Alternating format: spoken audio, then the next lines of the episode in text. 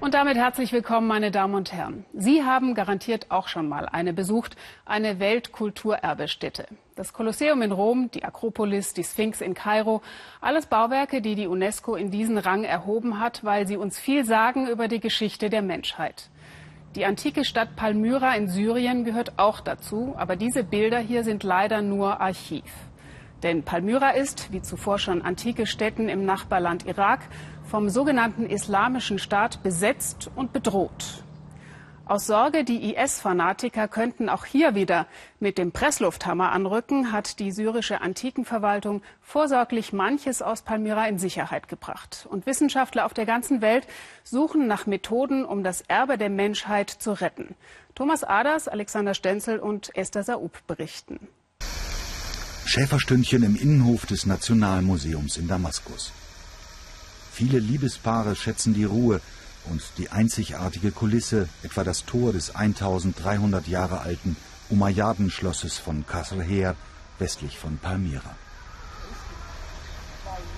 Seit seinem Amtsantritt im Sommer 2012 hat der syrische Antikenchef Mamun Abdel Karim rechts alles in seiner Macht Stehende getan, das Weltkulturerbe vor Krieg, Vandalismus und Extremismus zu schützen. Anders als im Irak ist es ihm gelungen, 300.000 Kunstschätze vor der Zerstörung zu retten. Auch wenn natürlich schwere Säulen und ganze Gebäude unmöglich zu transportieren sind, was Abdel Karim getan hat, ist von größtem Wert für das Kulturerbe der Menschheit. Denn nirgendwo auf der Welt sind antike Objekte so gefährdet wie im Nahen Osten. Es gibt drei Phasen der Zerstörung. Zuerst die Kampfhandlung im Bürgerkrieg in Syrien, durch die viele Altertümer zerstört wurden. Danach folgten die Angriffe der Mafia auf viele Ausgrabungsstätten, sogar mit Bulldozern. Und schließlich die Sprengung von großen Statuen und Gebäuden durch die fundamentalistischen IS-Brigaden. Wir sind dabei, unser kulturelles Erbe zu verlieren. Wenn die Krise so weitergeht, werden wir ein Ausmaß an Zerstörungen erleben, das dramatischer ist als irgendwo sonst auf der Welt. Beinahe zwei Jahrtausende alte Mosaike wie dieses, Zeugnisse einzigartiger kultureller Vielfalt in der Wiege der Menschheit. Aramäische und assyrische Artefakte, griechische, römische, judäische, phönizische, osmanische und derzeit besonders gefährdet, palmyrische. Schauen Sie sich mal diesen wunderbaren Faltenwurf an und die seitlichen Dekorationen und den Schmuck. Das sind wunderbare Artefakte. Das ist eine fantastische Kunst.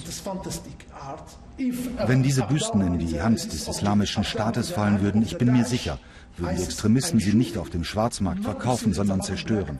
Das wäre ein Desaster für die Kultur von Palmyra. Unfassbar, dass die antiken Behörde mit 2500 Angestellten überhaupt noch funktioniert und weiter Objekte wie diese rettet, mit Staatsgeldern. Vor den arabischen Nachbarländern bekommt Abdel Karim, den wir einige Tage später in Paris treffen, keine Unterstützung. Nur libanesische Behörden und deutsche Archäologen stehen ihm zur Seite. Also wirbt er weiter für Verständnis und die Solidarität der internationalen Gemeinschaft. Unermüdlich. Wir können doch keine ganzen archäologischen Stätten nach Damaskus transportieren, allenfalls Einzelobjekte. Offen gesagt, wir sind alleine und erschöpft. Wir haben nie behauptet, dass wir stark sind. Das hier übersteigt die Möglichkeiten der antiken Verwaltung. Es ist schade um das kulturelle Erbe eines Landes, das so reich ist wie Syrien. Eines Tages wird es völlig zerstört sein und ausgeraubt.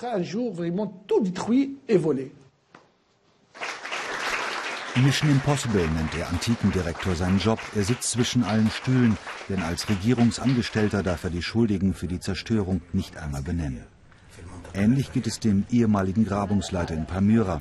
Der Archäologe Mohammed Taha gehört seit zehn Jahren zur syrischen Opposition und sorgt sich nun von Paris aus, um seine Heimat. Aktivisten schicken ihm Fotos, oft berichten sie ihm per Skype von Leben unter den Milizen des IS.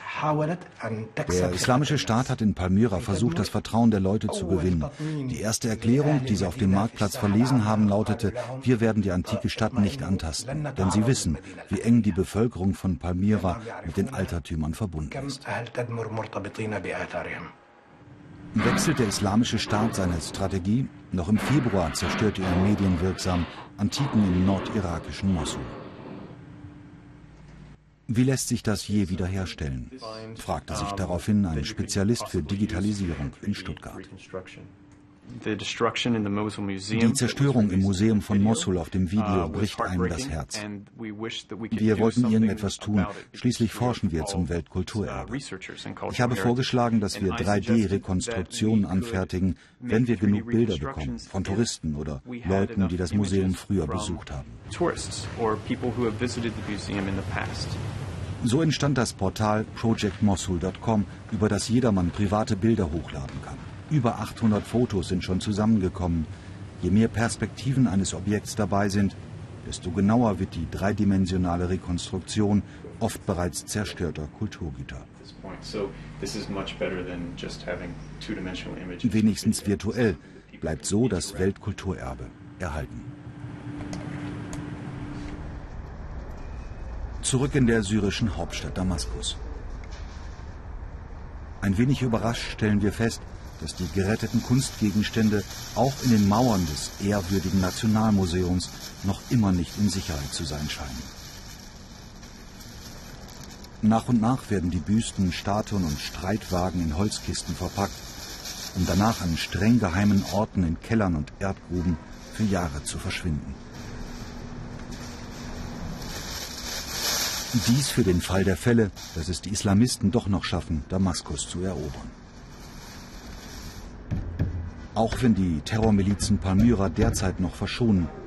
Vertrauen ist gut, vergraben ist besser.